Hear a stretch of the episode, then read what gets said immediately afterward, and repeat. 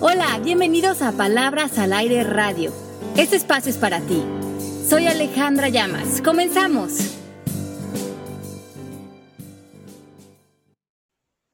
Hola, buenas tardes, ¿cómo están? Soy Pepe Bandera, enlazándome desde México. Bienvenidos a Palabras al Aire. Hoy tenemos un programa muy especial. Les quiero platicar por qué. Porque si bien hemos platicado en otras instancias de que tenemos que hacer conciencia de nosotros mismos, ¿qué pasa cuando no hacemos conciencia de nuestro alrededor, de nuestro medio ambiente, de la tierra, de la biología en la que estamos envueltos? Entonces el programa del día de hoy es un programa muy verde. Quiero saludar a Ale Llamas, a Melanie Yamari, que están en Miami, y Ale nos va a hacer favor de presentar a un invitado muy especial el día de hoy. Hola. Hola, ¿cómo están? Hola, Pepe. Qué gusto estar con ustedes. Un miércoles más aquí en Palabras al Aire Radio. Ya saben que se pueden comunicar con nosotros vía el chat de Mixler. También nos pueden mandar preguntas por el Facebook. Este es un programa muy especial. Hola, Melanie, Pepe y Mari. Porque tengo de invitado especial a mi hermano, un ser humano que además de ser mi hermano lo admiro muchísimo, es el maestro Federico Llamas. Fede se ha dedicado a lo largo de su vida a comprometerse con todo lo que es ayudar al planeta. ¿Cómo podemos relacionarnos con el planeta desde un lugar de armonía, de bienestar y de sentir que además somos parte de él? Fede, bienvenido, ¿cómo estás? Muchas gracias, muchas gracias por invitarme, Ale. Pues muy bien, muy contento, eh, muy contento de estar aquí con ustedes. Hola Pepe, hola Mari, hola Melanie. Encantado de platicar aquí con todo el auditorio. Bueno, mi Fede, pues vamos a platicar hoy de qué es, ser verdes. Y creo que hay muchas dudas en el auditorio. Entonces, cuéntanos qué significa esto de ser verde, vivir verde, por qué te, te interesó este tema. Melanie, ¿qué piensas de este tema? Yo, este, hola a todos, encantada de estar aquí. Me encanta eh, que tengamos a Federico hoy porque quiero aprender. Yo tengo mis ideas que más tarde te las voy a preguntar, Fede. Encantado. Pero verde para nada, sin embargo, quisiera crear conciencia empezando por mí. Este, así que si quieres entramos al tema y, y luego te pregunto. Encantado, pues sí, es justamente la idea de compartir lo que, lo que hemos aprendido de, de este tema de, de, ser verde, de sustentabilidad. Oye, Fede, a ver, ¿por qué no arrancamos primero que nada definiendo qué es ser verde? Porque hay gente allá afuera que puede estar pensando, ser verde, pues, ¿qué quiere decir? Yo normalmente digo, estoy verde, eh, pues es porque estás enfermo, pero acláranos. O verde de coraje, como hablábamos la semana pasada. O verde de crudo, pero cuéntanos. Verde de inmaduro. Verde. verde de inmaduro, exacto. Pero no estamos hablando de eso. Exacto, pues todos, todos esos son verdes, que efectivamente así, así los manejamos. Pero ahora vamos a entrarle al tema verde, del tema ambiental, del tema de la sustentabilidad, del tema de, de vivir en, en, mejor armonía con la naturaleza. Y esta es una forma de llamarle a un, a un estilo de vida, a, un, a, una forma de relacionarnos con otros seres humanos y con el entorno que nos rodea. Eh, por ahí ya llevan unos años diciendo que esto de la sustentabilidad se ha puesto de moda. Y afortunadamente es cierto, se ha puesto de moda en los últimos años. Eh, ojalá fuera una moda, porque las modas vienen y van, pero esto de la sustentabilidad o del tema ambiental, pues no es algo que se va a ir hasta que no hagamos algo al respecto como seres humanos y hasta que no cambiemos muchas cosas de cómo vivimos. Y a todo este movimiento ambientalista que lleva ya varias décadas, pero que, como decíamos hace algunos años, ha tomado mucha fuerza, pues se le ha puesto este, esta cuestión de ser verde, ¿no? Esa es una etiqueta que se le ha puesto eh, y pues así, así lo podemos manejar ahorita y lo podemos entender. Y hay muchas cuestiones que se han etiquetado como estilos de vida verde o como productos verdes o empresas verdes. Y bajo esa idea hay, hay muchísimas cosas, ¿no? Es un poquito platicar qué quiere decir eso, qué es lo que está funcionando ahorita, cuáles son como las últimas tendencias. Si quieren, entrémosle por qué es esto de ser verde o, o qué es las, o, o, ser sustentable o ambientalmente amigable, que es como se les dicen en muchas cosas, ¿no? Yo tengo una yo, duda, Fede. A ver. Sí.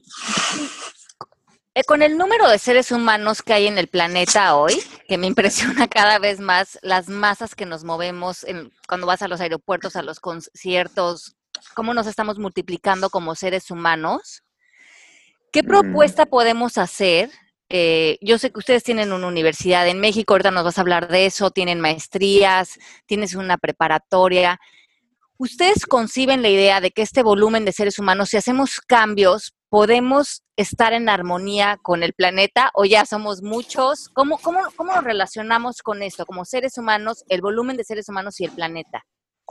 Es, una buenísima pregunta, Ale, porque justamente en, la cantidad de seres humanos que, que somos es de donde nace eh, una de las razones, una de las dos principales razones de que tenemos este gran problema, este gran reto de la sustentabilidad, es que somos muchos. Imagínate que pasamos de, en los últimos 100 años pasamos de ser 2 mil millones de personas a ser 7 mil millones de personas. Híjole. Eh, y vamos, sí, vamos creciendo muy rápido. Seremos en, en, cuestión de 10 a 20 años, llegaremos a ser, calculan que 11 mil millones de personas. Entonces, este, sí nos hemos multiplicado como conejos. wow. Este, sí, sí, realmente ha sido una, nunca en, la Tierra, nunca en la, en la, historia de la población habíamos sido tantos, ni, ni siquiera cercanamente. Y entonces eso ha aumentado muchísimo la demanda sobre los recursos naturales de los cuales dependemos. Pues a final de cuentas, por mucho que de repente nos sentimos muy desconectados con la naturaleza, pero seguimos dependiendo de ella en el sentido de que el agua que necesitamos para vivir y si dejamos de tomarlo un par de días nos empezamos a morir literalmente, viene de, la naturaleza y de una naturaleza que tiene que estar sana, eh, la comida, el aire limpio, eh, inclusive por los materiales que necesitamos para construir nuestras casas, para eh, hacer nuestra ropa, para construir nuestros coches, nuestros iPads que tanto queremos. Todo eso a final de cuentas viene de recursos de la naturaleza. Y siendo tantos, pues estamos agotándolos, pero no solo es que somos muchos, sino que en estos mismos 100 años hemos mejorado mucho el estándar de vida material de las personas. Eh, de entrada, no sé si ustedes saben, pero hace unos 100 años el promedio de vida que cuando nacía una persona en el mundo, su expectativa de vida era de unos 30 años, o sea, ibas a vivir en promedio 30 años. Sí, muy poco. Muy poco y la expectativa de vida ahorita promedio es de 78 años. Eh, entonces hemos, nos hemos ido de 2 mil millones de personas a 7 mil millones de personas y hemos triplicado prácticamente la expectativa de vida. Sí, entonces ya una persona vale por tres. Exacto, vale por tres. Y no solo eso, sino que cada persona, cada año que vive o cada día que vive, tenemos estilos de vida mucho más demandantes en, en recursos naturales, porque ahora estamos acostumbrados a cambiar nuestro coche cada dos años, a cambiar nuestra ropa cada, cada temporada, a cambiar nuestros aparatos eléctricos cada seis meses, a viajar eh, cuatro, cinco o diez veces al año en, eh, en, todo el mundo, cosas que antes pues no, la gente no vivía así. Somos más, vivimos más y vivimos con mucho mayor demanda de bienes materiales. Y pues ahora sí que no hay, no hay planeta que aguante, nos estamos acabando los recursos naturales de un, planeta, de un planeta que a final de cuentas es finito. A eso yo te quiero hacer una pregunta. ¿Qué tan severo es el problema ahora? Porque normalmente, pues sabemos que se están derritiendo los polos, que están talando árboles a diestra y siniestra, que es el pulmón de la tierra, es los bosques, las selvas. ¿Qué tan reversible, Fede, es esto? ¿O qué tanto podemos hacer nosotros como individuos para detenerlo? Pues es, es, como la siguiente pregunta, ¿no? Es, eh, que es que es muy fuerte y muy valiosa. El problema es enorme hasta donde yo lo alcanzo a ver, eh, es el problema más, más importante que tenemos como humanidad en este siglo. Eh, y, por eso he decidido dedicar mi vida a esto. Eh, es, es, muy grande, para darte alguna idea de algunas cifras. Hemos, nosotros podemos medir la, la cantidad de recursos que requerimos, le llaman huella ecológica, como población. Y estamos ahorita consumiendo eh, prácticamente eh, cerca de dos veces, casi el doble de los recursos que el planeta es capaz de regenerar cada año. O sea, déjate lo explico de otra manera. El, planeta regenera su agua, sus bosques, sus, eh, la población de animales de que dependemos de todo, todo eso para vivir. Y lo estamos consumiendo tan rápido que lo estamos consumiendo al doble del ritmo que, este, que el planeta es capaz de regenerarlos cada año imagínate que si, si esto fuera una cuenta de banco, ¿no? Y tú tienes este, un capital que te genera ciertos intereses. Bueno, pues ahorita estamos consumiendo el doble de los intereses que ese capital es capaz de generar cada año. Es decir, la tierra si fuera, nos estuviera dando 10 pesos al mes de intereses, nosotros estamos gastando 20. Exacto. Y entonces, entonces nos estamos acabando. no lo estamos acabando. Piénsenlo en su cuenta de banco. ¿Qué pasa cuando estás gastándote más de lo que tu capital es capaz de dejarte en intereses? Lo que pasa es que estás gastando tu capital y eventualmente te acabas tu capital. Pues así igualito nos estamos acabando nuestro capital natural. Nuestro planeta es riquísimo en capital natural. Capital natural es otra vez el agua limpia, el aire limpio, eh, los bosques, las selvas, eh, un clima sano. Y nosotros estamos acabándonos ese capital y eh, nos estamos acabando a una velocidad alarmante. Por darte algunas cifras, se calcula que hemos perdido el 40% de nuestros bosques y selvas en los últimos 40 años. El 40% es una cifra enorme. Se calcula que eh, se han perdido el 30% de las especies, no de los animales, de las especies que existían en nuestro planeta en los últimos también 35 a 40 años. Y esas pérdidas tan monumentales son a causa de nuestra actividad como humanos. Entonces, el, problema es muy grave. Eh, de repente, para ponerlo en contexto, este ritmo de pérdida de especies, de este es que es una pérdida de, estamos en un proceso de extinción. Eh, para que se den una idea, el planeta tiene su vida, tiene más o menos 4.500 años de vida, ¿no? Hace 4.500 años se formó nuestro, nuestro bellísimo planeta y en esa etapa ha tenido seis extinciones masivas, que quiere decir eso que prácticamente toda la vida en el planeta se muere por alguna razón. Eh, la última fue hace 65 millones de años porque nos cayó un meteorito aquí en Yucatán y como todos sabemos cuando se extinguieron los dinosaurios eh, y se extinguió el 90% de la vida en el planeta. Pues ahorita estamos viviendo un ritmo de extinción, o sea, una velocidad de extinción de especies al, al mismo ritmo que lo que se cree fue, se extinguió hace 65 millones de años en esta última extinción masiva. Es decir, estamos viviendo la séptima extinción masiva, pero ahora no fue causada por un meteorito, sino fue causada por una especie, que somos nosotros, por nuestra actividad en el planeta, o está siendo causada. Voy con una pregunta. ¿Y no sería mejor que nosotros hiciéramos esta campaña para ah, crear conciencia sobre el planeta, creando conciencia sobre el ser humano? Porque lo que acabamos de decir es que la la Tierra evoluciona y la Tierra nunca se va a extinguir como Tierra, como planeta. Lo que se está extinguiendo son los recursos humanos que nosotros necesitamos. Entonces yo siempre digo cuando vamos a salvar el planeta, no, yo no lo veo como salvar el planeta, yo sí lo veo como la, lo que acabas de decir, que es la chequera donde tienes tus ahorros, pero es lo que necesitamos siempre los humanos. Yo apreciaría o, prestaría un poco más de atención, yo siendo una mujer de ciudad que cambia el carro cada tantos años y todo eso que dijiste antes, yo quizás prestaría un poquito más atención si, me dices, vamos a, a, cuidarnos nosotros como personas, nuestros hijos, nuestros nietos. Sí, exactamente, me lo entiendes, toda la razón del mundo. Efectivamente, el, el, planeta no tiene ningún problema. Ya ha tenido seis de estas este, extinciones masivas y pues digo, como se, se la sacude, y la vida es, la vida es muy resiliente, la vida vuelve a empezar y vuelve, vuelve a, a ser muy abundante como es ahora. Los que tenemos un problema somos nosotros como humanos. Exacto. Estamos, poniendo en peligro, eh, no sé si la existencia de nuestra especie, somos una especie muy, somos una especie muy nueva, muy, muy, muy joven en, la vida de la evolución, aunque sentimos ya que llevamos mucho tiempo aquí, pero en realidad en comparación de otras especies somos muy jóvenes. Pero eh, lo más seguro es que sobrevivamos como especie.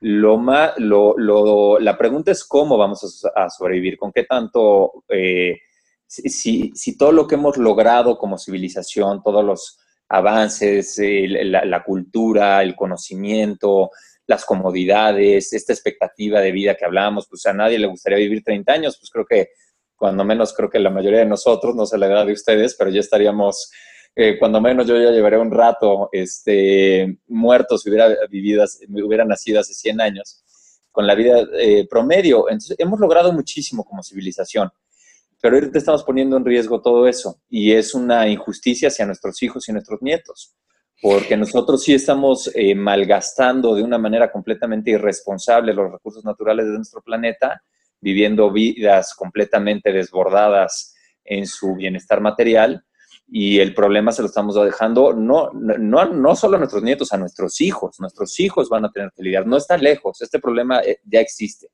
Ya nuestros hijos cuando tengan nuestra edad y estén teniendo que, que llevar este mundo, van a enfrentarse a este problema de manera muy seria.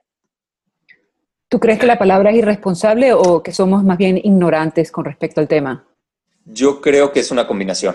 Eh, quien, quien, ya para ahorita, quien ha decidido, o bueno, no, cualquiera, pero en general la gente culta y con acceso a la educación y la información, quien ha decidido estar mal informado es porque no se ha querido informar. Eh, la información ahí está, está clara, está, está este, disponible de manera muy evidente. ni siquiera necesitamos información, necesitamos salir y viajar un poquito ver los bosques y los mares y los ríos y, nos damos cuenta, está en las noticias todos los días. Entonces, eh, yo creo que es, es eh, estar dispuesto a abrir los ojos y a verlo y a partir de ello tomar responsabilidad. Yo creo que eso es lo que buscamos ahora en el programa, crear conciencia. Ahora, muchas veces eh, sí hay información allá afuera, pero o no le hacemos caso o no sabemos bien dónde buscarla. Por eso creo que es una joya que te tengamos ahorita aquí con nosotros, porque de repente yo me puedo sentir muy verde porque separo mi basura y me subo por la escalera en vez de utilizar el elevador, que aunque no lo crean, estas pequeñas cosas sí hacen diferencias y todos nos unimos, como cuando hemos hablado de crear luz. Pero Fede, ¿por qué no nos das un ejemplo o varios ejemplos de qué podemos nosotros hacer a nivel personal o en nuestras casas para detener un poco este proceso, si es posible revertirlo, inclusive ya que son dos cosas diferentes. Sí, increíble, Pepe. Pues yo creo que hacia ahí es, es una pregunta muy padre y me regreso a la pregunta que hacía Ale al principio del programa. Bueno, siendo tantos, eh, ¿qué opciones hay? O sea, ¿realmente podemos todos vivir vidas abundantes y buenas eh, con los recursos naturales o ya somos demasiados?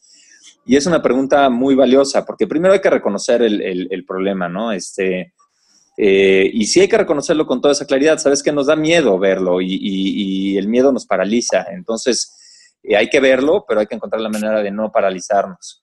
Y, yo creo que la respuesta a la pregunta de Ale de si hay manera de vivir todos eh, bien, vidas buenas, vidas abundantes, siendo 7 mil millones de personas o inclusive llegando a 11 mil, yo creo que la respuesta es definitivamente sí. Eh, yo, yo, yo soy muy optimista en ese sentido, eh, creo fielmente en la creatividad y en la, eh, en, la intuición, en la solidaridad, en la, este, en, la, en la capacidad del ser humano para adaptarse y para reinventarse. Y, yo creo que lo vamos a hacer, pero sí requiere una reinvención muy de fondo. ¿Cómo empezaríamos? Paso uno. Pues paso uno, pues como ahorita comentaba Pepe, ¿no? Pues paso uno es voltear a ver nuestro estilo de vida. Este, es, muy trillada la, frase de Gandhi, pero es increíblemente sabia de, ser el cambio que quieres ver en el mundo, ¿no? Entonces, voltear a ver lo que estamos haciendo. Y, hay un chorro de cosas que podemos hacer. Em, eh, lo primero que yo diría es voltear a ver nuestro consumo. Eh, ¿Qué estamos consumiendo? Em, y hay muchas maneras de entrarle a eso. Una, una muy buena es la comida. Eh, voltear a ver qué estamos consumiendo en términos de comida, ¿no? Entonces, ¿Qué debemos hacer, Fede? Pues mira, eh, échenle un ojo hoy en la noche que lleguen. Eh, una manera de ver qué estamos consumiendo en términos de comida es que estamos tirando a la basura. Entonces, échenle un ojo a su bolsa de basura y, vean, y eso los invito a, a todos que nos están escuchando en los programas. Si ven una bola de empaques, si ven muchísimos este, empaques, bolsas de plástico, eh, botes en donde viene su comida, pues ahí hay una primera área de oportunidad muy buena. Eh, porque en realidad la comida, imagínense, les voy a dar dos escenarios completamente distintos. Imagínense qué tanta huella ecológica o qué tanta contaminación puede tener la comparación de un kiwi, digamos, que viene de Nueva Zelanda, este, que es muy común, a una manzana que crecieron en su jardín. El kiwi lo crecieron en Nueva Zelanda, lo empacaron, lo refrigeraron, lo transportaron en un barco de ahí hasta Estados Unidos o México o Venezuela o donde vivan. De ahí lo llevaron en un camión hasta el, hasta el súper, le, pusieron un empaque para que se viera más bonito, donde estuviera el precio. Lo metieron en súper, lo metieron en un refrigerador. Ustedes llegaron ahí, lo recogieron, lo compraron, lo transportaron a su casa, sacaron el empaque, lo tiraron a la basura y se comieron su kiwi. Todo esto tiene un impacto ecológico este, ese transporte que estuvo en el, en el barco, ese empaque, esa refrigeración, esa publicidad que se le hizo, esa etiqueta que se le puso al artículo. Ahora imagínense que plantaron en su jardín un árbol de manzana y creció una manzana, el árbol está ayudando a, este, a limpiar el aire, a, hacer, a dar mayor biodiversidad en donde están, y lo que hicieron fue salir, caminar, recogieron la manzana y se la comieron. El impacto ambiental de esa manzana es nulo, si no es que es positivo, porque plantaron un árbol donde antes no había nada. Y Entonces, aquí te nos podemos dar cuenta que tú pensando que estás comiendo un kiwi que es muy sano, a lo mejor estás contribuyendo, pero realmente no estás tomando en cuenta todo lo que nos estás haciendo ver ahorita, nos estás abriendo los ojos. La gasolina del barco, la gasolina de los aviones, el plástico en lo que lo envolvieron, etcétera. Exactamente. Entonces, aquí, eh, como comentamos un poquito antes de que empezara el programa, tenemos que ampliar nuestra conciencia no solo para lo que es bueno para nosotros, sino lo que es bueno para las generaciones futuras, como bien, como bien decía Melanie, nuestros hijos y nuestros nietos, lo que es bueno para otras especies, lo que es bueno para la naturaleza, lo que es, bueno para otras comunidades. Y, en ese sentido sí no es fácil, porque eh, de hecho tener suficiente conciencia de nosotros es, bien, es difícil, como ustedes lo trabajan mucho a través de estas actividades. Pero para tener una conciencia completa tenemos que ampliar esa conciencia hacia otros seres. Primero otros seres humanos, pero luego otros seres vivientes y luego hacia todo el planeta. Y realmente eso es un esfuerzo eh, complejo, pero muy gratificante. Y ahí es donde empezamos a entender que nuestras decisiones no solo tienen que ver con nuestro bienestar, sino tienen que ver con el bienestar de muchísimos otros seres. Y es que yo en esto eh, que, dices, Fede, coincido porque pensando en este tema de que íbamos a hablar de esto hoy y pensando en el trabajo que yo he hecho a lo largo de estos años, me he dado cuenta cómo a veces somos sociedades que nos inclinamos tanto al drama, a, yo, mi, mis problemas, mi drama, mi tema de que me dejó el novio o de que las cosas no están saliendo como yo quiero. Y en esos berrinches en los que nos metemos muchas veces como seres humanos, volteamos toda la mirada hacia adentro y creamos una miopía de que no vivimos en un mundo individualista, no vivimos en un mundo que viene a cumplir nuestros caprichos a nivel más superficial, ¿no? Y que yo creo que ese es el gran paso que tenemos que dar a nivel de conciencia, que le bajemos el volumen a estos caprichos del ego, de, de, que las cosas no se están saliendo como yo quiero, y veamos que venimos a, a este mundo a, un, a, crear una contribución, verdaderamente a, soltar nuestra energía hacia otro lugar. Y creo que muchos vivimos al revés. Vivimos viendo qué hay de ganancias para mí, cómo estoy yo contenta o a disgusto en esta situación. Y la humanidad está requiriendo que levantemos la mirada de estos eh, caprichos tan miopes y que veamos que venimos con una misión y que esa misión tiene que ver con todos, que hay una hermandad aquí. Y creo que ese es eh, el gran reto que yo veo en nuestras vidas como seres humanos.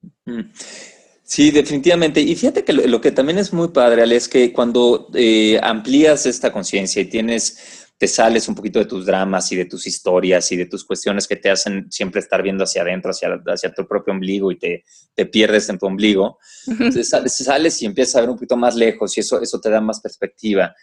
Y, y empiezas a encontrar mucha satisfacción porque el, el, tema ambiental no es un tema de sacrificio, ni mucho menos. No es que vivamos con menos o que vivamos limitados, no. Podemos vivir inclusive con mayor abundancia y mayor riqueza de lo que tenemos ahora, pero tenemos que redefinir lo que quiere decir esa riqueza. Eh, tenemos que entender que la riqueza no está basada en que cuántos coches tenemos y cada cuando cambiamos de guardarropa y este, si, si tengo el último este aparato electrónico o no. eso es una riqueza muy pasajera, muy superficial, eh, que no, su, satisfactor es eh, realmente muy limitado. Cuando, cuando, nos logramos conectar con otras personas y con otros temas de mayor relevancia, cuando sentimos que estamos aportando realmente algo al mundo en el que vivimos, eh, encontramos satisfacciones mucho más duraderas, este, eh, que, realmente nos enriquecen a un nivel distinto. Y entonces nuestras vidas se pueden convertir eh, mucho más ricas, mucho más abundantes, aunque materialmente sean más sencillas. Inclusive esa, esa, simplicidad material enriquece nuestras vidas porque nos hace enfocarnos en las cosas que realmente son importantes este, y que nos van a dar una satisfacción más, más este, duradera. Voy con una pregunta voy con una pregunta antes de pasar al otro tema. Este, si yo soy una persona que se levanta temprano, corre a los perros, ya, ya yo salí de mis hijos, pero voy a la oficina, estoy todo el día en la oficina, después voy a comprar en el supermercado y lo que no pienso en el kiwi, no, no pienso en la manzana. no Mm. tengo, yo creo, yo quizás estoy metida en mi drama. Vamos a meterme en mi drama de mi, de mi trabajo, de mi no sé qué, de mi estrés, de que vivo apurada y tal. ¿Cómo tú me ayudas a conectarme hoy? O sea, el paso número uno, ok, aquí estamos ya creando conciencia, creo que eso es el paso número uno. Mañana, ¿cómo yo puedo empezar a ayudar si esa es mi rutina diaria?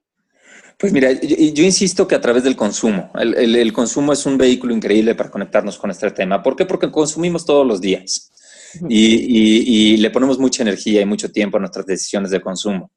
Eh, y pensamos mucho qué vamos a comprar, de comida o de ropa o de viaje o de transporte, lo que fuera. Y de repente, si, si nos preguntamos est- estas cosas que estamos comprando, eh, no solo que, que- cómo me benefician o no a mí, sino qué implicaciones tienen hacia el resto del mundo, y, lo investigamos, nos, da curiosidad, nos metemos a entenderlo un poquito mejor, se nos abre un, un enorme este, panorama enfrente. Entonces, eh, pensémoslo, como tú dices, en tu día a día, ¿no? La siguiente vez que vayan al súper, eh, empiecen a recorrer. Entonces, cuando, cuando se enfrenten a, un, eh, a una fruta, ¿no? Y van a escoger la fruta, estén pensando en esta fruta que viene de Nueva Zelanda o de este, Asia o de lo que fuera, en comparación, digamos, si están en, en Florida, a una naranja que viene ahí del mismo del estado, pues se empiezan a preguntar y dicen, ah, pues tal vez me conviene más la naranja que viene de más cerca, que no tiene toda esta contaminación en términos de transporte, que estoy ayudando a la gente local, tal vez es una naranja orgánica que no utilizó fertilizantes. ¿no? Lo- los fertilizantes para cultivar nuestra comida, para que se den una idea, los alimentos representan, consumen el 80% del agua que necesitamos como humanos. ¿no? El agua es uno de los grandes problemas ambientales y dentro del tema del agua, el, alimento, cómo producimos nuestro alimento, eh, representa el 80% del problema. Y al mismo tiempo, esta, esta pérdida que les mencionaba de biodiversidad al principio, que hemos perdido el 30% de la especie, es una de las principales razones, es porque hemos quitado selvas y bosques para producir nuestra comida. Y hemos utilizado fertilizantes químicos que eh, dañan mucho la tierra. Entonces, ¿por qué es importante una fruta orgánica? Pues porque se, se producen de manera que enriquecen la tierra en lugar de deteriorarla. ¿Por qué es importante una fruta local? Porque contamina menos que una fruta que viene de más lejos. Eh, ¿Por qué es importante averiguar si eh, eh, le voy a comprar un mueble y la madera viene de una selva tropi- tropical en donde tuvieron que quitar una selva para producir esa madera? Pues tal vez no me conviene comprar ese mueble.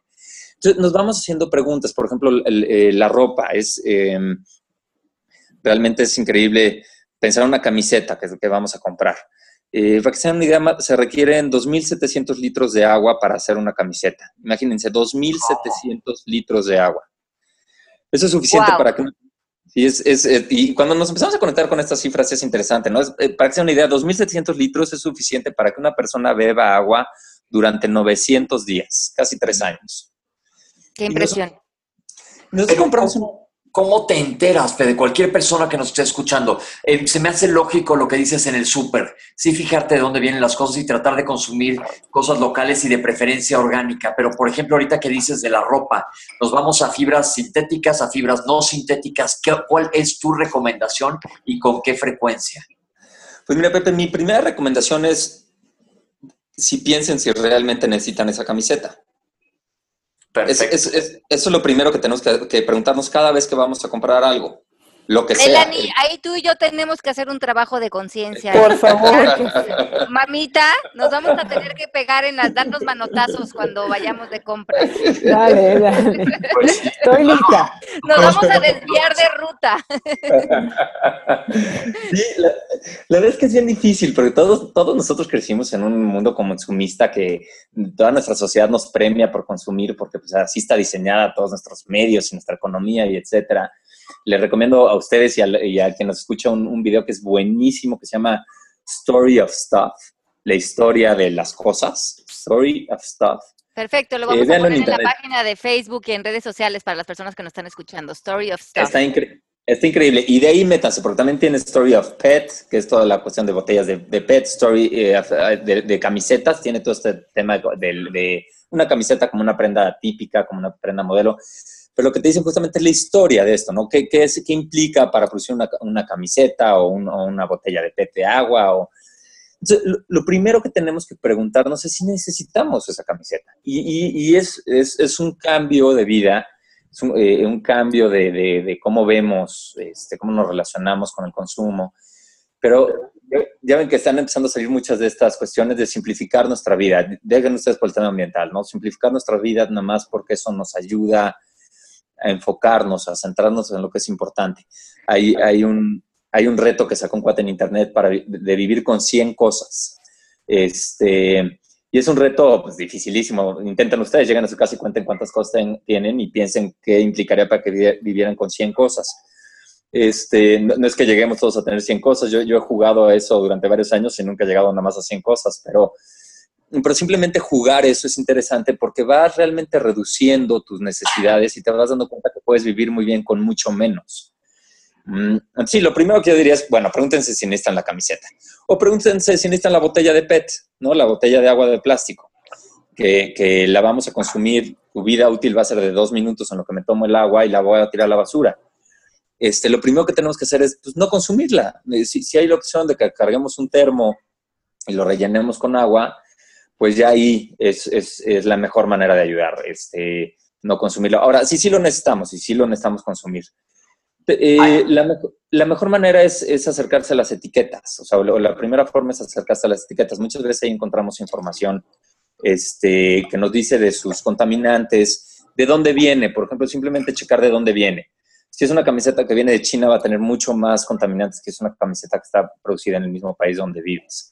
Ok. Este, y las compañías, si, si ustedes acostumbran mucho a comprar alguna compañía, toda su ropa les gusta de dos o tres marcas, métanse a internet y pónganle este desempeño ambiental de la marca X, que a mí me gusta.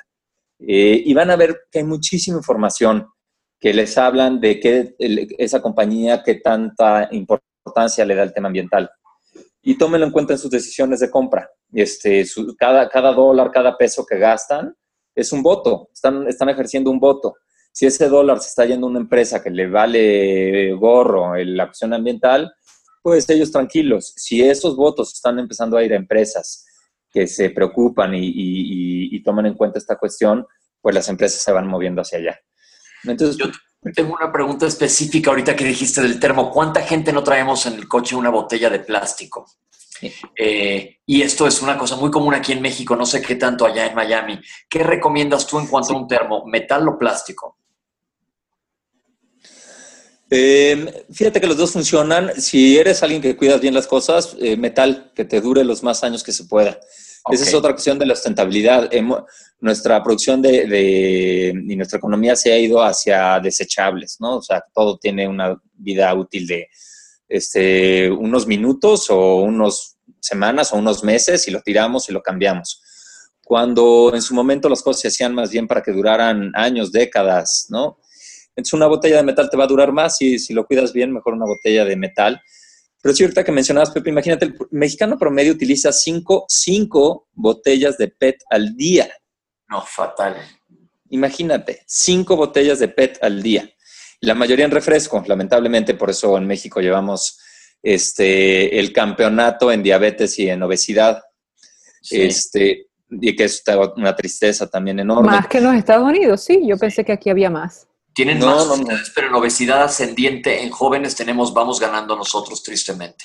Sí, mm. tristemente. Son campeonatos que no están padres, pero sí, este, imagínate cinco botellas de PET, me, parece increíble, cuando no, no estaríamos ninguna. Estos son 800 mil toneladas de PET al año. Híjole. 800 mil toneladas. Y aunque se recicla, pero únicamente se recicla el 15%. El otro 85% acaba normalmente en los ríos, en los tiraderos, y lo ves aquí en México cuando, cuando caminas de un punto a otro. Em, y, esto, es, esto es plástico que se está utilizando. El petróleo, que es de donde viene el plástico, es un, es un material mágico, maravilloso. El, petróleo es de las cosas que nos ha permitido este crecimiento en población y esta mejora en la calidad de vida que hablábamos al, principio del programa, es en buena medida por el petróleo. Y el petróleo eh, en lugar de estarlo cuidando y, usando para cosas que realmente sean valiosas, como, como jeringas, como, como este, instrumentos médicos que nos pueden salvar la vida, como cuestiones que nos ayudan en, nuestro aprendizaje, lo estamos desperdiciando en boberas como botellas de plástico que su vida útil es de dos minutos, en lugar de cuidarlo y dejarlo para nuestros hijos y nuestros nietos. Y no fíjate que ahorita, perdón, porque te interrumpo, ahorita que dices eso, yo compro las botellitas de agua aquí para que mis hijos, por favor, tomen agua. Y entonces yo estoy pensando en qué bueno que van a tomar agua, porque se les es fácil agarrar la botellita y salir, y jamás pensé en la historia de la botellita de plástico. Sí, está justo que mencionas la, la historia de la botellita, te digo, este, este, site que les recomiendo de Story of Stuff, tienen un story of bottled water, la historia de la, de la, de la, del agua embotellada, y justamente te platican todo lo que implica desde que se sale, saca la materia prima del, del, petróleo hasta que la botella acaba en algún tiradero, el que nosotros consumamos agua a través de una botella de agua. Y, y tiene razón, nosotros lo pensamos porque le queremos dar ese bienestar a nuestros hijos, y es muy válido pero podemos encontrar otras formas, ¿no? Para que no solo demos bienestar a nuestros hijos en forma inmediata, sino les heredemos un mundo a nuestros hijos que esté sano y no le estemos heredando un mundo eh, tan deteriorado como lo estamos haciendo ahorita. Fede, tengo una pregunta súper específica. Yo sigo en ejemplos porque creo que es donde más podemos aprender. ¿Qué hay Encantado. en los pañales? Creo ah, que pues es un tema clave. Sí, fíjate que es, es un tema, los pañales Em, y ahí eh, no es un tema en donde, donde se, se pueda hacer una recomendación específica, porque cuando usamos eh, pañales desechables tienen todo el obvio este, impacto, como hablamos, desde la producción, el transporte, el empaque y luego el desecho, em, que, es, que es monumental. Pero cuando hablamos de pañales de tela, tiene un impacto también muy alto porque se tienen que lavar y el, la lavadora y el agua y el jabón y la energía que se necesita para lavar también es bastante alto. Entonces, cuando comparas el impacto ambiental de un pañal desechable contra uno de tela, dependiendo de dónde estés, pero no es tan claro cuál es mejor. Eh, ahí es de las otras cuestiones que eh, hay que investigar un poquito más porque eso depende de qué tipo de pañal de tela y en dónde vives, tiene una serie de implicaciones. Este, ahí me meteré en una cuestión muy técnica con el público ahorita, pero la recomendación general sería usen lo menos que se pueda. este, Estos niños que a los tres años siguen cargando con pañal, pues híjole, pues a veces no hay de otra. Este, pero tratemos de, que, de, reducir su, eh, en lugar de que sean tres años de pañal, sea año y medio, sea un año de pañal, porque ahí ya le evitaste al planeta dos años de pañales. Y tanto de tela como de, de, plástico van a tener un impacto ambiental muy alto. Entonces, este, ahí es irnos un poquito por allá. Bueno, Fede, cuéntanos de ti, de tu casa. Yo sé que tú y Malu, tu esposa, que es mi cuñada, que los quiero mucho, han hecho una gran labor en su casa, en el día a día, en detergentes, en comida, Cuéntanos cómo, le han hecho y qué les ha funcionado y qué no para ser más verdes, a ver qué les copiamos. Ah, pues con gusto. Y fíjate que sido una experiencia padrísima, porque eh, Malú y yo, eh, mi esposa, como dices, pues, estamos en este tema desde, nos, gustaba desde que éramos muy jóvenes, estudiamos esto. Los dos estudiamos maestría en ecología hace, híjole, pues ya, ya va para 15 años o más en, en Australia y, nos gusta mucho este tema. Y, ahora vivimos en Valle de Bravo, tenemos, tenemos dos hijos. Y aquí en los últimos 5 a 10 años, pues cada vez nos hemos ido metiendo más en el tema y es, es, es un tema bien bonito. Hemos hecho un chorro de cosas. Eh, una de las cosas que es increíble es esto de la hortaliza familiar. y tienen tres metros cuadrados de, de, tierra o una terraza o una azotea o un jardincito, wow, se los recomiendo muchísimo. Es, es increíble lo que aprendes cultivando comida en tu casa este, simplemente entendiendo y lo mágico que es de que pongas unas semillas y wow, sale una planta y de repente sale una, algo de comida y te lo puedes comer, ¿no? Como que... ¡Qué, maravilla! ¿Qué tienen? ¿Qué tienen en la casa, Fede? Uy, tenemos de todo. Fíjate que hemos ido convirtiendo el jardín, originalmente era mucho más ornamental o casi 100% ornamental. Y poco a poco hemos ido cambiando todas las plantas por, por plantas de comida llevamos ya, tenemos como el 50%, no más, como el 70% ya con planta de comida. Y aquí la experta es Malú, así que a ver si a la siguiente me invitan a mí y a Malú juntos. Ah, perfecto. porque ella es la, experta, pero tenemos mucho, tenemos limones, tenemos guayabas, tenemos nísperos, eh, tenemos todas las hierbas de olor que se requieren para, para cocinar, todos los tés, por ejemplo, tenemos tés maravillosos, tenemos aquí 8 o 10 variedades diferentes de tés y, yo, a mí ya cuando me traen una bolsita del té me pone nervioso porque nada más pienso que pues, en lugar de haberlo cultivado en tres macetas y con eso tienes tus tés y, es, y se dan facilísimo, Otra vez es el tema de la bolsita y el empaque y el té que vino desde quién sabe dónde, ¿no? Eh, pero tenemos tés deliciosos, tenemos jitomate, tenemos eh, tomates para hacer salsa verde, tenemos chiles, chiles manzanos buenísimos, tenemos zarzamoras, eh, tenemos, en fin, ya realmente una producción bastante buena de comida y vamos aprendiendo, como cualquier cosa, es, es, los niños, es increíble cómo nuestros niños en su escuela también hacen mucho esto, entonces ellos nos enseñan mucho a nosotros pero cuando vienen niños de la ciudad, que, pues para ellos realmente la comida viene del súper, y ven que se puede cultivar y crecer, es increíble verles sus ojitos de, asombro, ¿no? Como los nuestros, como adultos que venimos de la ciudad y realmente te, parece mágico este asunto. Y no, es, es eh, reduces esa huella ecológica, como les decía, de que bajas tú, yo los limones, pues ya consumimos muchísimo limón aquí y es rarísimo que traigamos del súper. Em, y ya esa diferencia en huella ecológica es mucha. Pero no solo es eso, es el aprendizaje que genera el haber hecho todo este jardín. Entonces, una recomendación que es muy divertida es entrenle al tema de producir comida en su casa. ¿Hay algún video que nos recomiendes? Porque yo he sembrado jitomates aquí en mi casa y vienen los gusanos y me los comen cada vez. Entonces me da rabia, me, me, me, frustro, vuelvo a intentar el año que viene y tampoco. Entonces entiendo que debo aprender algo que todavía no sé. Fíjate que me encantaría empezar lo mejor es trata, de conectarte con gente en, tu localidad que produzca comida.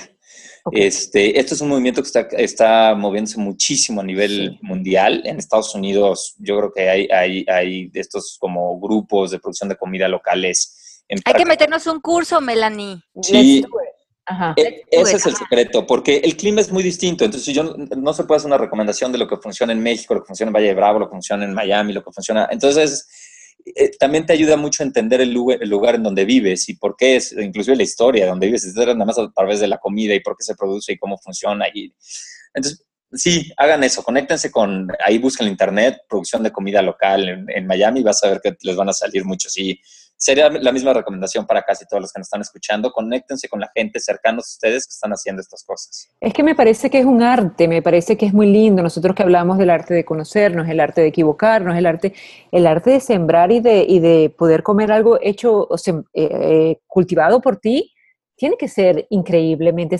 satisfactorio, ¿no? Exacto. Y, si ponerte como en sincronización ahí mismo con el planeta, estar como en un ciclo natural y sentirte parte de eso. Yo creo que eso, como dice Fede, nos hemos alejado mucho. Estamos más identificados con las máquinas, con las cuales no tenemos nada que ver, ¿no? Que con que con el planeta y comunicarnos con el planeta. Además, la naturaleza nos está hablando constantemente, entonces no separarnos de esa comunicación de sabiduría y que somos parte de eso también.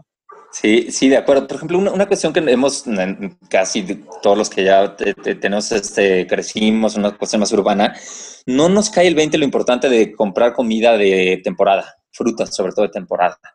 ¿no? Y cuando empiezas a cultivar te das cuenta que, que hay una razón por la cual en cierto momento está más barato en el súper los mangos y los limones y lo que fuera, ¿no? No es una cuestión de mercado, es una cuestión de temporada. Y cuando consumes comida de temporada es mucho, estás es mucho más armónico con la naturaleza, ¿no? No, no es casualidad, estás consumiendo lo que debes de consumir en ese momento. Claro. Eh, eh, y eso cuando lo empiezas a producir en tu jardín también es, es, muy interesante. La verdad es que sí, es un arte, como bien dice Melanie, es, es un arte padrísimo. Eh, y muy satisfactorio cuando estás con, ya, eso llega a tu, a tu mesa, ¿no? A, tus platillos. Ya mira, Mari ya también nos puso, yo quiero también el curso, o sea que ya, mira, Fede, nos estás antojando este nuevo estilo de vida. Es riquísimo. Cuéntanos también un poco de, eh, entiendo que ustedes ya no usan detergentes. Fíjate que no, ese es otro, otro de los viajes que tuvimos increíbles. Empezamos, yo quería ver si podíamos regar nuestro jardín con agua eh, prácticamente directa de los lavabos y de las regaderas y de las lavadoras. Eh, quería sin planta de tratamiento, o sea, simplemente que conectar el tubo de, de, aguas grises que le llaman directamente a nuestro jardín. Ajá. Y entonces, este, eso, eh, pusimos literalmente un tubo en nuestra cocina que cruzaba la mitad de la cocina y al principio Malú me decía de groserías con el tubo blanco ahí porque quería hacer un experimento que salía de la lavadora para regarlas y hacer una prueba de ver qué le pasaba a las plantas. Y entonces eso nos, nos metió en la pregunta, bueno, el agua, pues lo único que le metiendo es jabón, entonces si el jabón es bueno, pues a las plantas no les va a pasar nada, ¿no? Nos, nos, metió la pregunta, ok, ¿cuáles son los jabones buenos y malos? Y bueno, pues es un, es un mundo la cuestión de los jabones buenos y malos. Prácticamente todos los jabones que compramos en el súper tienen químicos y muchos de esos químicos son químicos muy fuertes. Ajá. Y nos han ido acostumbrando a creer que sin esos químicos las cuestiones no se limpian, este, lo que sea, la ropa, los trastes, los pisos. Eh, y obviamente no puedes regar plantas con esos químicos, y menos si vas a estar regando una hortaliza. Entonces eh, empezamos a investigar y empezamos a ver opciones más bien más naturales, ¿no? Lo que te vas es un poquito a cómo limpiaban nuestros abuelos y nuestros bisabuelos este, cuando no existían estas empresas químicas. Y, y resulta que pues sí limpiaban también. Y eh, hay eh, dos ingredientes mágicos y secretos. Dínolos, este, dínolos, estamos anotando. Exacto, y apunten estos dos, que con esto logran el 80 o 90% de, de sus necesidades de limpieza. Bicarbonato. Bicarbonato de sodio. Bicarbonato de sodio y vinagre. El que venden en el súper. ¿Y vinagre? ¿Qué tipo de vinagre? Del que, prácticamente el que sea. Ok. Y vinagre. Cualquier, con esa combinación de esos dos, logras el, no sé, este, dependiendo de tus, pero digamos en, 70 90% de tus necesidades de limpieza, este, dependiendo, ¿no? Algunas de las costumbres. Con esas dos y algo de cítricos, le pones algo de cítricos para que no toda tu casa huela a ensalada, porque si no eso se le... ¿Y estos dos ingredientes los combinamos, el bicarbonato y el vinagre? Mira, hay una serie de recetas ahí, este, ya tampoco vale la pena ni meternos ahorita mucho en el técnico, ni yo soy el experto, otra vez hay que invitar a Malú, porque ella es la que le sabe perfecto sus detalles. Pero Malú yo sé que tiene un blog donde habla de esto y que también lo vamos a aprovechar para publicárselos en la página de Facebook y de Palabras al Aire Radio, para compartirles, porque Malú ha hecho todos esos experimentos y ya los está compartiendo con nosotros, los vamos a compartir a detalle. También nos dice aquí Mari que ella le incluye aceite de lavanda que ella, ella dice, porque se cree muy perfectita, dice Melanie, ella ya hacía esto del vinagre y el bicarbonato, ella le incluía aceites aromáticos. Entonces ese es otro opción, otro tip que nos está pasando aquí, Mari. Es buenísimo tip, porque con eso efectivamente logras que huela rico, que también es muy importante. Entonces, este, y hay miles de combinaciones. Si le pones en internet, este, ¿no? Eh, digamos, detergentes hechos en casa, o en, en inglés, ¿no? Este, van a encontrar muchísimas recetas que para limpiar todo, para pisos, para ropa, para trastes, para... Y, van a ver que como base estos dos ingredientes son, son la base de casi todo. Pero hay diferentes también, también si nosotros estamos lavando los trastes con estos detergentes tan abrasivos y la cocina y ahí pues estamos cortando la fruta y todo, pues algo de estos químicos hemos de estar consumiendo también. Sí, definitivamente. Y todos estos, químicos acaban en nuestro cuerpo. Eh, y realmente son químicos muy fuertes, dependiendo de la regulación de cada país. Pero hay, países que están más regulados otros que menos. Pero inclusive Estados Unidos, que tiene una regulación muy fuerte, eh, los químicos que utilizan en los, en los jabones son, son muy abrasivos y no son necesarios. Nosotros, nuestro closet de, de, jabones y detergentes se redujo de tres repisas o cuatro, como tenemos todo, teníamos todo el mundo con todo tipo de jabones y detergentes súper especializados a nuestro bote de vinagre y bicarbonato, ¿no? Y sus, un par de combinaciones, y tres o cuatro jabones ya con químicos para cosas específicas, cuando quieres hacer una limpieza más profunda de alguna mancha en la ropa o algo de una mancha en un sillón, lo que fue, puedes tener algo, pero de veras se reduce. Nosotros redujimos de cuatro repisas a media repisa de jabones. Bueno, pues ese tip está buenísimo. Y yo creo que otro tema interesante que se nos está viniendo el tiempo encima porque se nos pasa muy rápido es el transporte. ¿Y qué otra cosa crees que valga la pena tocar, Fede, que podamos cambiar en nuestra casa? Obviamente energía, apagar luces. ¿Qué, tips nos puedes dar así como para que llegar a nuestra casa y cambiar un poco el impacto de, del consumo de energía? Eh, pues la verdad es que muchísimos más, entonces me van a tener que volver a invitar a otro programa. Ah, claro. Espérate, yo tengo, yo tengo una, yo tengo varias preguntas. Ay, Melanie, hay que hacernos ya súper verdes. Porque a nosotros nos gusta estar de moda, entonces no podemos estar fuera de esto. Ale, deja, déjame hablar, Ale, déjame okay, okay, Mira, yo tengo una, una muy amiga que su hijo se fue a Brasil a hacer eh, casas sustentables eh, arquitectos, Descalzos, algo así se llama su organización. Ah. Muy bonito, él, él está 100% dedicado a esto. muy bonito, pero por ejemplo, él llega a casa de su mamá a visitar en México, en Ciudad de México, y a la, él tiene un horario y a las 7 de la noche él empieza a desenchufar todo, todo, todo tipo de eléctricos, porque dice que la energía que sale de allí pues nos pega, no es que vaya a causar cáncer ni nada por el estilo, pero que simplemente nuestros cuerpos lo atraen. Entonces, mi amiga está como que, ok, no tenemos internet ni siquiera durante la noche, entonces, e, e, eso afecta al tipo de vida, ¿no? Entonces, este, muy cómico porque se empiezan a echar broma, a echar broma diciendo, bueno, es que tú eres fanático de esta manera de vivir y, y, el hijo le dice a la mamá, sí, pero tú eres fanática de esta otra. Eh, entonces, yo creo que todo es un, esto es un balance, ¿no? Pero, ¿cómo, qué, ¿qué nos dices al tema? Yo creo que ir experimentando en tu propia vida. Por ejemplo, yo no soy tan, tan, este, exagerado de desconectar las cuestiones en las casas, no, no, no porque no me, me, parezca malo, simplemente a mí no me ha llegado esa, esa inquietud todavía, ¿no? Ok. Eh, y yo creo que hay que ir experimentando, por decir algunos tips que nos decían, otras así cosas muy básicas que les decía, por ejemplo, algo que yo sí he hecho es bajarle mucho la, el consumo de carne roja. La carne roja en particular tiene, eh, tiene un impacto ambiental enorme. Por darse una idea, una hectárea produce, una hectárea de vegetales produce alimento para 22 personas mientras una hectárea de carne eh, únicamente produce alimento para una persona. Entonces, el, eh, el, impacto sobre la tierra que tenemos para producir carne en lugar de producir vegetales es 22 veces mayor, cuando menos, porque además tiene otra serie de implicaciones. Entonces, son decisiones, pero a mí yo lo hice poco a poco, a mí la carne roja me encanta. Entonces, este, la primera vez que escuché esto fue hace 10 años, ¿no? Y híjole, ¿no? La carne roja, ¿cómo la voy a dejar? y ahí poco a poco la vas dejando y ahorita pues consumo carne roja tal vez una vez al mes. Este, y, y, son cosas que no, no, no hay que hacerse radical de un día para otro, no hay que ir experimentando con lo que te funciona a ti, pero cuando menos ser consciente. O la basura, otra recomendación que les hago de la basura. Como les decía, vean cuánta basura sale de su casa. Y, y, pónganse un reto de que salga menos basura. Si salen tres bolsas de basura a la semana, por así decirlo, que, la siguiente, que durante el siguiente mes salgan dos bolsas de basura. Este, y eso les va a dar muchísima idea de qué están haciendo, por qué sale tanta basura y cómo le pueden reducir. Claro, aunque nos cueste trabajo un poquito esta semana, la segunda semana, pues se va a hacer más fácil y es cuestión de querer cambiar. Y eventualmente nosotros, por ejemplo, le hemos ido jugando a eso, pusimos una composta, entonces todo lo que es fruta y verdura se compostea internamente. Compramos casi toda nuestra comida a granel, eso quiere decir sin empaque entonces no sacamos empaques cuando sacamos, cuando compramos comida y lo poco que sí te compramos con empaque lo reciclamos. O, entonces nosotros nos fuimos de una familia normal, no sé, dos, tres, un par de bolsas de basura a la semana, a ahorita estamos sacando, híjole, pues tal vez una bolsa al mes, ¿no? O menos que eso.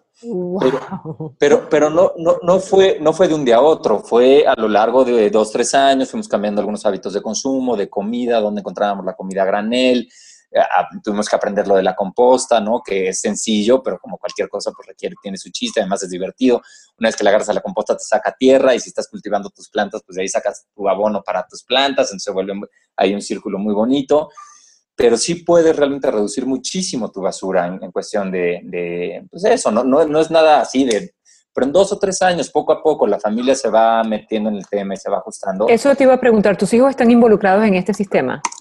Sí, completamente, pero nunca lo hacemos, por ejemplo, este el cereal, ¿no? Entonces tienen su cereal que, viene en caja lleno de azúcar, tal, tal, tal, y queremos empezar a meterles un, nuevo cereal a granel que tal vez no tiene tanta azúcar y de entrada no les va a gustar tanto y no tiene caricaturas. Pues entonces lo combinamos y lo vamos metiendo poco a poco y vamos sacando el otro y nunca desfasamos el otro por completo. Tal vez en lugar de comprar cuatro cajas de, cereal a la semana, acabamos comprando una al mes y es más bien como un como un este Premio. gusto que nos damos de vez en cuando pero ya para ahorita tenemos otras opciones de cereal, granolas riquísimas con, con miel de maple, con azúcar mascabada, que son riquísimas también, y que, pero es poco a poco el cambio.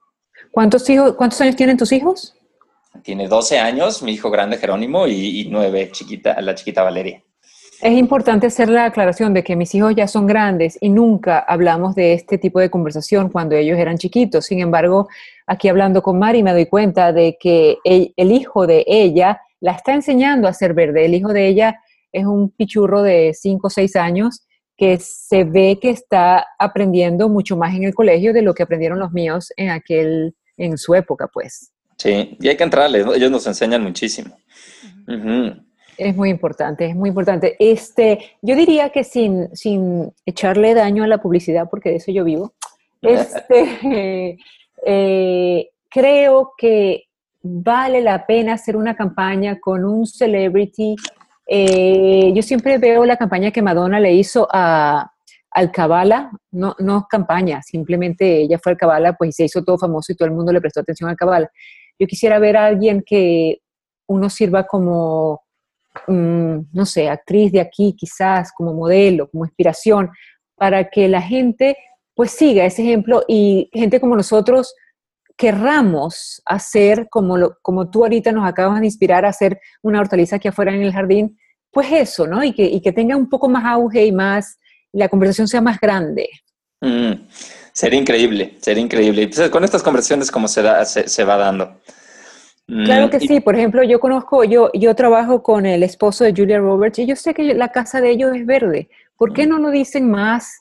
No entiendo por qué, pero sí, sí en California, pues la, e, este tipo de, de cosas están más a la mano que aquí en Miami, que somos, esa era otra pregunta que te tenía, somos tan consumistas y materialistas aquí en Miami, ¿cómo podríamos empezar a apagar esa, ese ruido que nosotros tenemos en la cabeza, que apenas salimos de nuestra casa ya la sociedad nos consume?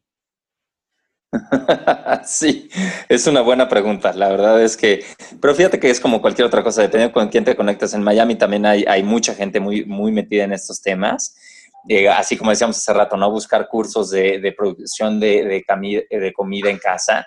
Ahí van a empezar a encontrar en Miami y en todos lados gente que está explorando estos otros estilos de vida y, verán que, encontrarán a mucha gente también conectada con estos temas y pues simplemente ya te va ampliando tu diálogo, ¿no? Nada más estás hablando con la gente conectada con el consumo, sino también conectada con la gente que está conectada con este tipo de consumo, con este tipo de ideas y es padrísimo, ¿no? Amplías, amplías tus horizontes tenemos más distinciones, como a Pepe, que le gustan las distinciones. Hoy estamos aprendiendo de distinciones, de vivir verdes, que creo que a todos nos hace falta.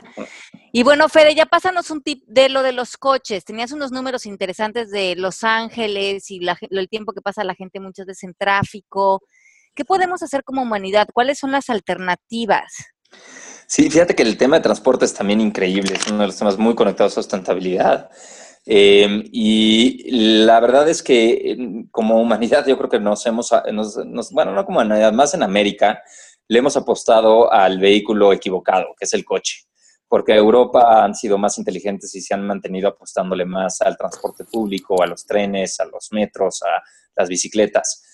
Pero aquí le hemos apostado al, coche y es una tristeza porque te, te doy algunas, algunos datos, ¿no? Por ejemplo, los automóviles son increíblemente contaminantes. Este, producen el 80% del monóxido de azufre, el 50% de los óxidos de nitrógeno que eh, emitimos al, cielo eh, es a través del coche. Y llegan a ocupar hasta más del 50% del área de una ciudad. O sea, todo lo que son las áreas comunes de una ciudad, eh, bueno, en total, hasta el 50% de una ciudad se puede ser consumida por los coches. Por ejemplo, en Los Ángeles, el 60% de la ciudad está dedicada a los coches, en lugar de a parques, espacios públicos, a bibliotecas, a universidades, o a las casas, o a, vegetación, ¿no? Se, usa por los coches. Y en, carreteras, eh, freeways, calles, todo lo que implica que todos estos coches quepan. estacionamientos, sí, es increíble. Fíjate que no tengo el dato de Miami, sería interesante, pero debe ser similar. Miami también es una, una ciudad que le ha apostado muy fuerte al coche. Y eh, y en realidad nuestro tiempo que, nos, que tomamos transportándonos cada vez se hace mayor y nuestra velocidad menor. los coches no son la solución. Por ejemplo, en, en, México, en el DF, de 1990 al 2007, eh, se pasó la velocidad promedio del coche de 38 kilómetros por hora, que era el promedio que los coches circulaban en el DF en el, en el 90, a 17 kilómetros por hora en el 2007 cada vez los coches caminan más lento. A pesar de que eh, en, México, por ejemplo, le hacemos segundos pisos, pasos a desnivel, ampliamos las carreteras, o sea, le metemos cada vez más y más dinero a la infraestructura de los coches y sin embargo, el coche cada vez hace una opción más lenta.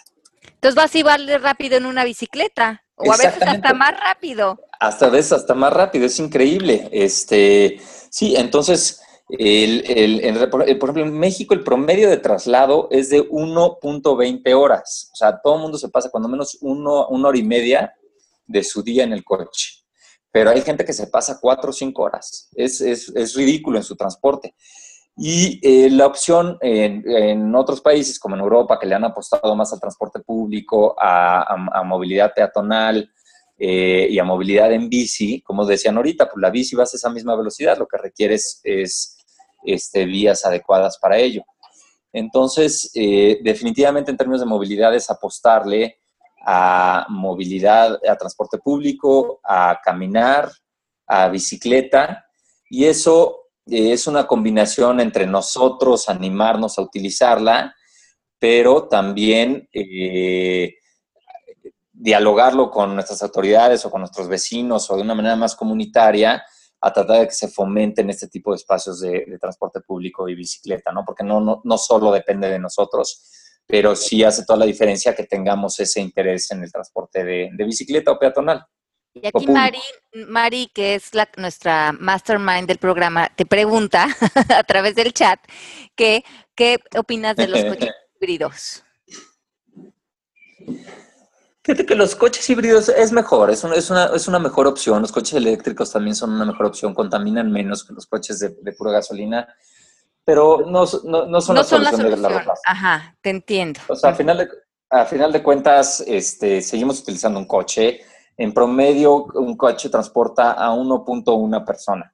Este, no, no, no, porque podamos cortar a una persona en punto uno, pero este, es increíble que se utilice esa masa tan, tan grande ¿no? para transportar un, vehículo tan pesado, eh, en motores tan grandes, para transportar a una persona en promedio por coche.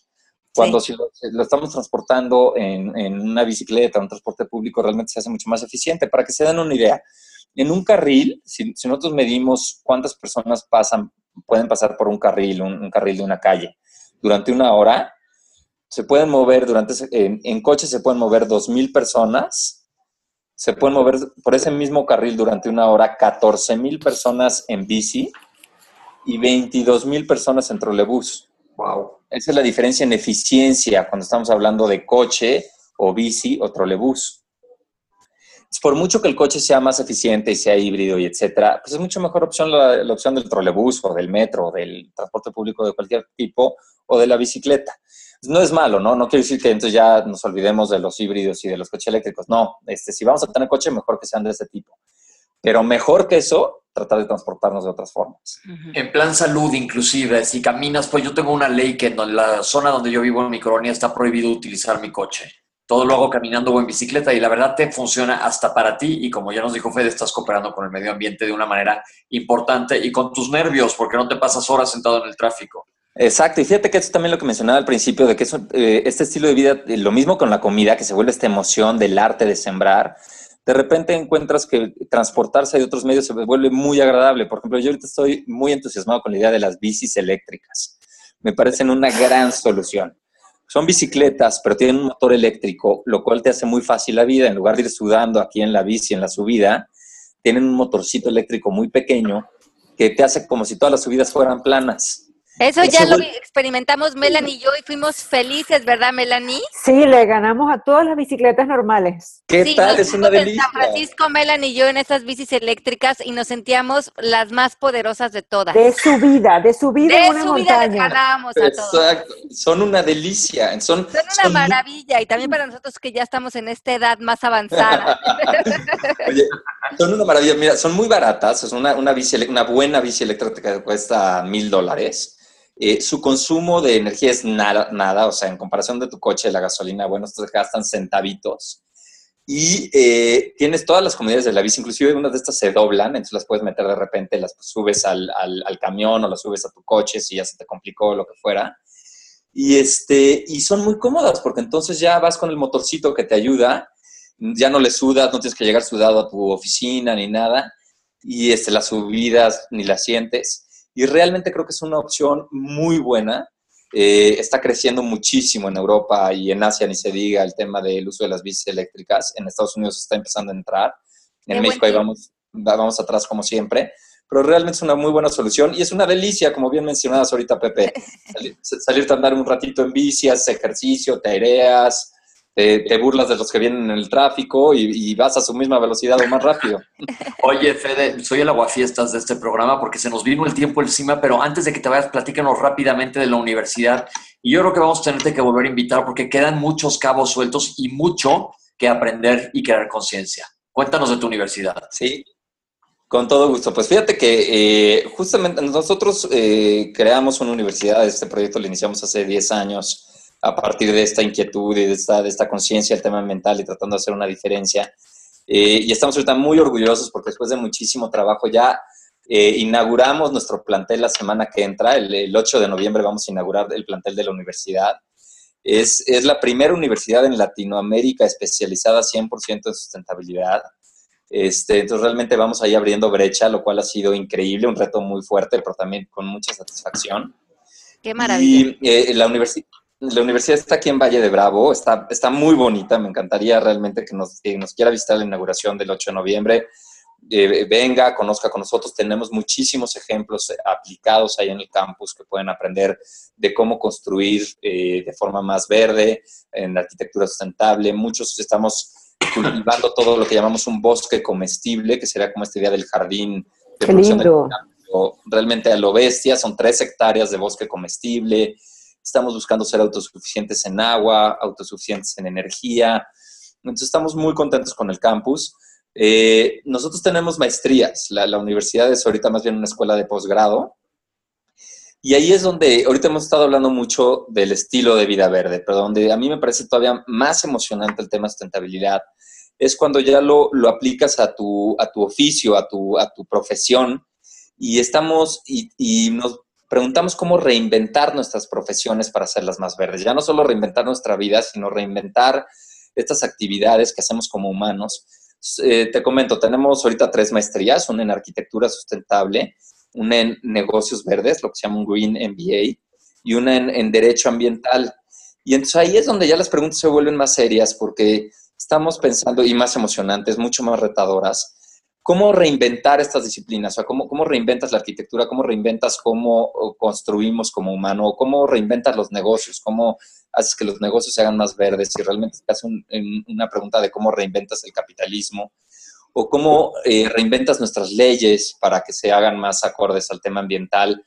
Y el año que entra sacamos otras dos maestrías, una en educación ambiental y una en agroecología, que justamente se van a preguntar esto, ¿qué, qué, qué reinvención de nuestra educación requerimos para atender este problema de la sustentabilidad y cómo reinventamos la manera en que producimos nuestra comida?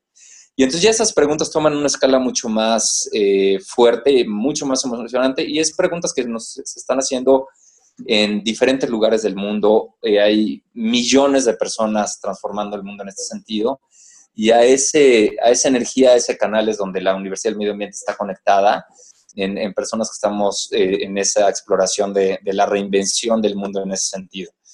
Y es en lo que estamos. Eh, nuestras maestrías ya llevamos dos años con las maestrías, ya tenemos la primera generación de, egresados. Eh, son maestrías de dos años muy, muy bonitas que son, no tiene la gente que vivir aquí en Valle de Bravo, son, son maestrías que pueden vivir en cualquier lugar de, de hecho, de, de México y de Estados Unidos o de, o de Sudamérica.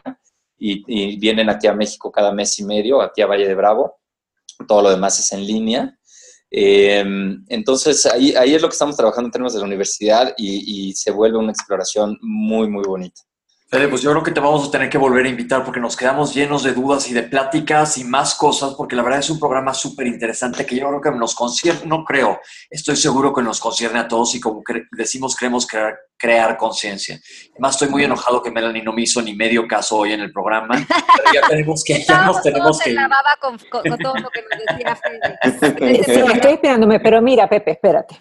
Yo me voy a comprometer a buscar qué va a ser lo más fácil de sembrar aquí en Miami, que es un clima bastante especial. Que sea legal. Que sea legal. Pronto, pronto, muy pronto. Ok, entonces, que sea legal. Sí, y empezar por allí. Yo creo que es muy bonito, oyendo hablar a Federico, es muy bonito eh, esa forma de vivir. creo que le da un significado a la vida mucho más real este, natural, lindo oírlo hablar. Entonces, este, yo me voy a comprometer a sembrar, aunque sea empezar por la primera plantita de algo comestible y de ahí seguimos. Ok. Oigan, pues Fede, muchísimas gracias. Se nos acabó el tiempo y porfa, te invitamos de vuelta para continuar platicando de esto. Creo que hay muchísimo que sacar de información que tú nos puedes aportar. De cualquier manera, vamos a poner la información de Fede en la página de Facebook, en las redes sociales, lo vamos a compartir en Twitter. Fede, ¿cuál es tu página web para que te puedan eh, ubicar la gente? Eh, es www. UMA México, UMA México, de Universidad del Medio Ambiente y luego México todo seguido, .com.mx. Perfecto. Entonces, las personas que están interesadas, de todas maneras, si no se les fue el dato, váyanse a las redes sociales que ahí va a estar toda la información de Federico. Las personas que quieran asistir a la inauguración este próximo 8 de noviembre, tomen nota. ¿A dónde te escriben, Fede? ¿Es un evento abierto? ¿Tienen que avisar que van a ir? ¿Cómo es? Es un evento abierto, estamos eh, encantados de recibir a todos que nos quieran visitar. Ahí mismo en la página viene toda la información del evento, viene, eh, tenemos todo un día de pláticas, talleres, conferencias, que está muy interesante de gente que son pioneras en estos temas. Entonces ahí pueden ver el programa para ver a cuáles quieren ir. Empezamos a las 12 del día y terminamos hasta las 7 de la noche. Entonces todo el día es de eventos muy ricos. Ya en la noche va a haber, de hecho, un cóctel y baile para quedarnos ahí más, más tarde festejando. Y ahí se pueden meter, pueden ver el programa. Si quieren un taller, si se tienen que inscribir, es gratuito. Estamos nada más solicitando una donación voluntaria de quien nos quiera ayudar con un libro este, para ir conformando nuestra biblioteca, pues lo agradeceremos mucho. Eh, y básicamente es una invitación abierta que todos nos acompañen el 8 de noviembre y a partir de las 12 del día. Pues perfecto, yo ahí voy a estar, entonces los espero a todos ustedes para que celebremos este gran esfuerzo de todos los que han hecho este posible sueño, de la UMA la primera universidad latinoamericana dedicada al medio ambiente. Es un orgullo y un orgullo, Fede, que hayas encabezado este gran proyecto. Muchas gracias a todos los que nos escucharon hoy en este gran programa. Como dice Pepe, amerita una segunda parte, así es que aquí tendremos a Fede, Palabras al Aire Radio. Un beso a todos. Bye Melanie, bye Pepe, bye Mari. Nos vemos, gracias. Hasta luego. por enseñarme un poquito más. Gracias. Muchísimas gracias a ustedes. Muchas gracias por la invitación. Gracias por toda la información que nos diste. Muchas gracias. Hasta luego. Esto fue Palabras al Aire Radio con Alejandra Llamas. Te esperamos en vivo la próxima semana.